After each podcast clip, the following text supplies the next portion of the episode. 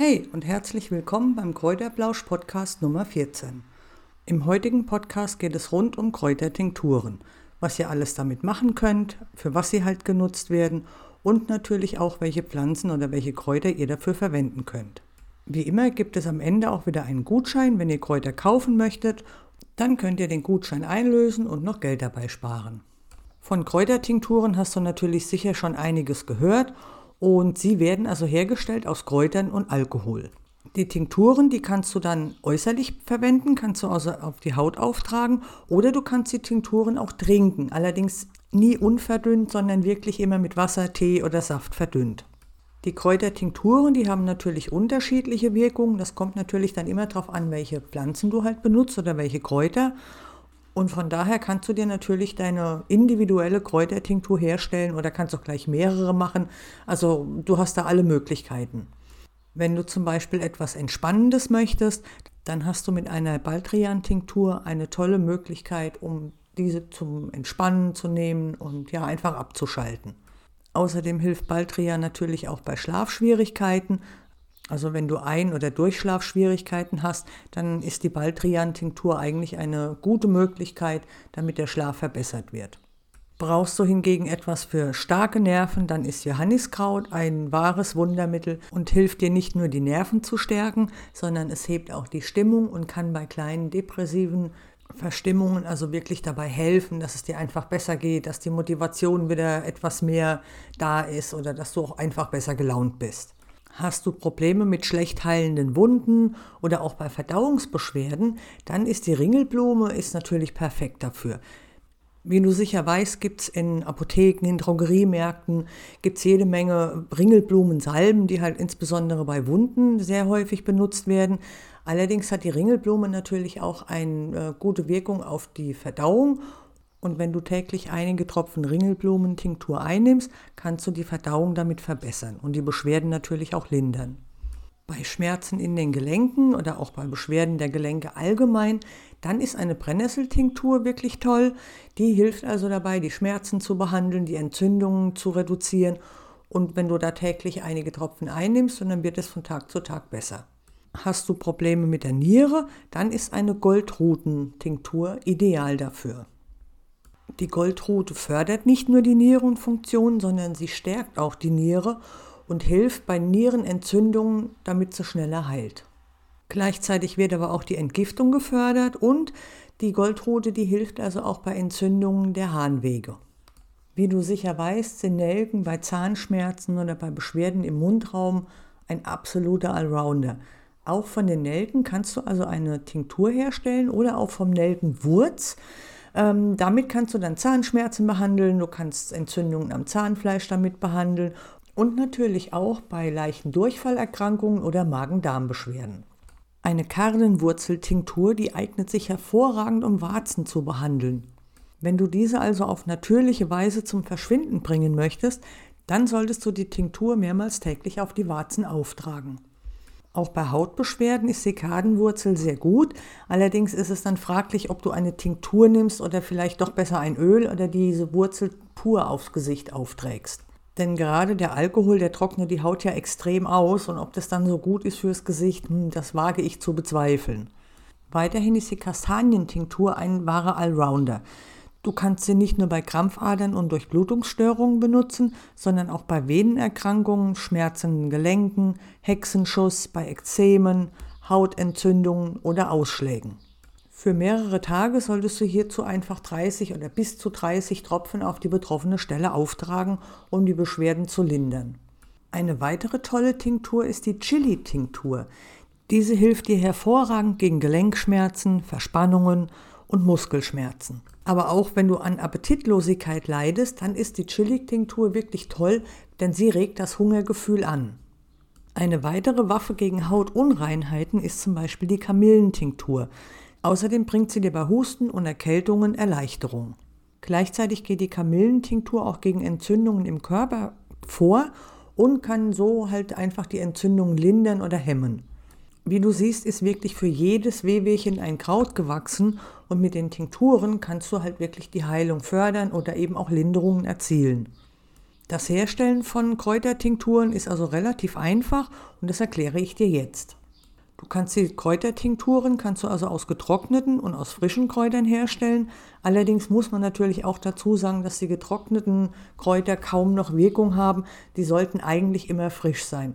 Und am besten ist es also wirklich, wenn du die Kräuter geerntet hast und innerhalb von 24 Stunden auch verarbeitest.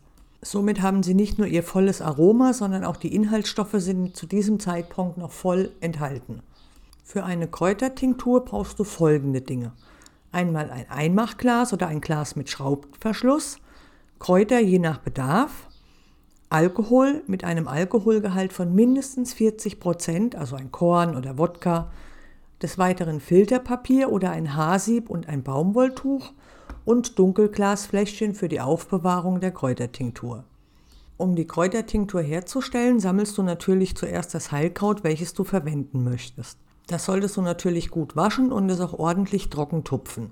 Danach werden die Kräuter grob zerkleinert. Du kannst sie aber auch in einem Mörser wirklich ganz klein machen. Allerdings ist das Absieben anschließend natürlich schwerer. Dafür gehen aber mehr Inhaltsstoffe in den Alkohol über. Also es hat alles seine Vor- und Nachteile. Nachdem du die Kräuter kleingeschnitten oder im Mörser zerkleinert hast, werden sie in ein Schraubglas gegeben, dass es ungefähr so halb voll ist, das Schraubglas. Anschließend kippst du den Alkohol über die Kräuter und das ist ganz wichtig, dass der Alkohol die gesamten Kräuter bedeckt. Das ist deshalb so wichtig, dass die Kräuter nicht anfangen zu schimmeln. Also das Glas sollte also nicht ganz voll sein, also ja, so drei Viertels voll sollte es sein, aber nicht mehr, weil du musst es anschließend schütteln und damit es also gut vermischt wird alles, darf es nicht ganz voll sein. Ist das Glas bis zu drei Viertel gefüllt, dann schraubst du den Deckel drauf und schüttelst es ordentlich durch. Jetzt muss die Tinktur ja ruhen, kann man so nicht sagen, da du sie jeden Tag schütteln musst. Also die Tinktur solltest du jetzt an einem hellen, aber nicht sonnigen Ort aufbewahren und mindestens einmal pro Tag schütteln. Das Schütteln dient also dazu, dass die ganzen Inhaltsstoffe aus den Heilkräutern, dass die in den Alkohol übergehen. Nach frühestens zwei Wochen ist die Tinktur dann fertig. Ich würde jedoch die Tinktur drei bis vier Wochen ziehen lassen. Also wie du siehst, brauchst du etwas Geduld und ein bisschen Zeit.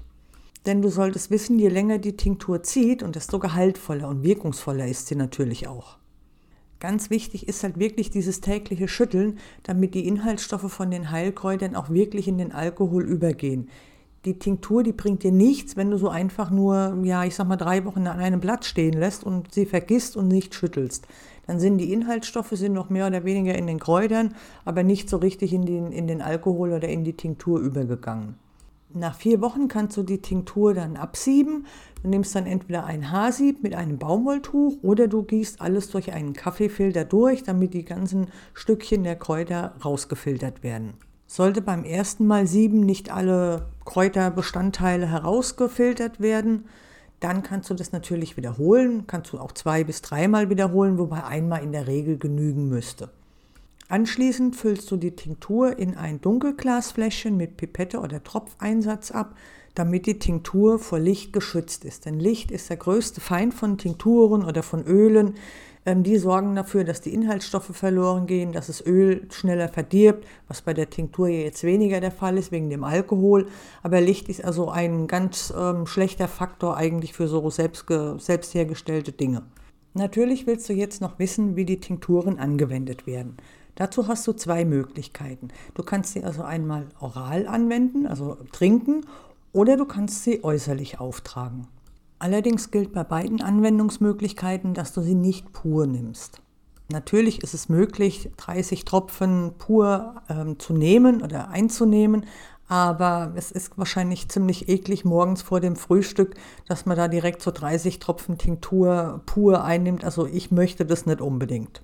Es ist also kein Problem, wenn du die verdünnst. Die haben also trotzdem eine Wirkung. Das hat also damit gar nichts zu tun. Bei der innerlichen Einnahme solltest du also zwei bis dreimal täglich 20 bis 30 Tropfen einnehmen. Das heißt morgens, mittags und abends jeweils 20 bis 30 Tropfen, je nach Beschwerden. Die Tropfen, die kannst du dann in Wasser, Tee oder auch Saft auflösen und einfach trinken. Eingenommen wird die Tinktur also immer 30 Minuten vor dem Essen. Das hat zum Beispiel den Hintergrund, dass sich äh, Bitterstoffe positiv auf unser Sättigungsgefühl auswirken und wir so schneller satt sind oder eben Heißhungerattacken vorbeugen können. Eine solche Tinktur wäre zum Beispiel Minze und Kresse.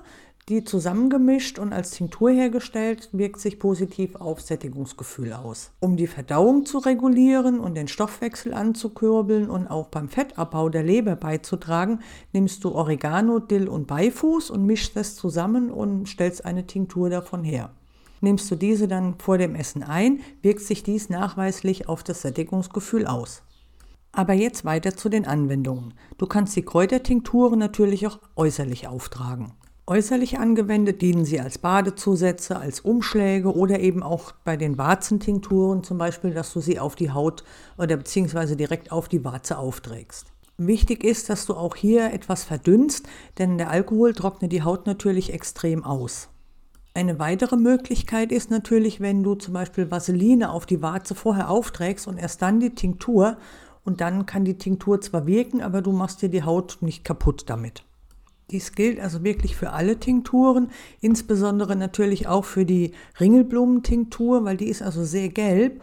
Und dann kann das natürlich auch sein, wenn du kein Vaseline oder keine Creme unter die Tinktur machst, dass du also gelbe Flecken bekommst. Um die Tinktur als Badezusatz zu verwenden, kannst du 30 bis 40 Tropfen in das Badewasser einfließen lassen und kannst darin baden. Die Umschläge hingegen, da nimmst du 20 bis 30 Tropfen mit, ich sage jetzt mal 250 Milliliter Wasser und machst davon Umschläge und legst dir das dann auf die betroffenen Stellen auf, wenn du zum Beispiel Gelenkbeschwerden hast oder Entzündungen und Ekzeme. Kinder sollten natürlich keine Tinkturen einnehmen, das ist ganz klar, weil das ist Alkohol, also das geht gar nicht. Ähm, es gibt natürlich auch Menschen, die sollten besser darauf verzichten.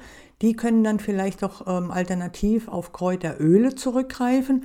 Die sind zwar nicht so wirkungsvoll und so gehaltvoll, aber sie sind eine wirklich gute Alternative, wenn ja Alkohol einfach ein Problem wäre. Das war's dann auch schon wieder für heute und wie versprochen gibt es jetzt den Gutschein für dich. Wenn du noch ein paar Pflanzen oder Zubehör für den Garten kaufen möchtest, dann erhältst du im Shop Pflanze Plus einen Rabatt von 10%. Der Gutscheincode lautet Pflanze plus 10. Den Shop verlinke ich natürlich wieder unter dem Podcast. Da musst du nur auf den Link klicken und schon wirst du auf die Seite weitergeleitet. Hast du irgendwelche Fragen oder auch Tipps, kannst du mich natürlich jederzeit kontaktieren. Selbstverständlich kannst du natürlich auch im Blog auf www.gesundheitsecke.info jederzeit einen Kommentar hinterlassen. Gefällt dir der Kräuterblausch-Podcast, freue ich mich natürlich über eine Bewertung und wenn du mir folgst. So erfährst du auch immer gleich, wenn neue Folgen online gehen. Das war's schon wieder für heute und ich wünsche dir jetzt einen schönen Tag, ein schönes Wochenende und bleib gesund. Wir hören uns wieder nächste Woche. Tschüss!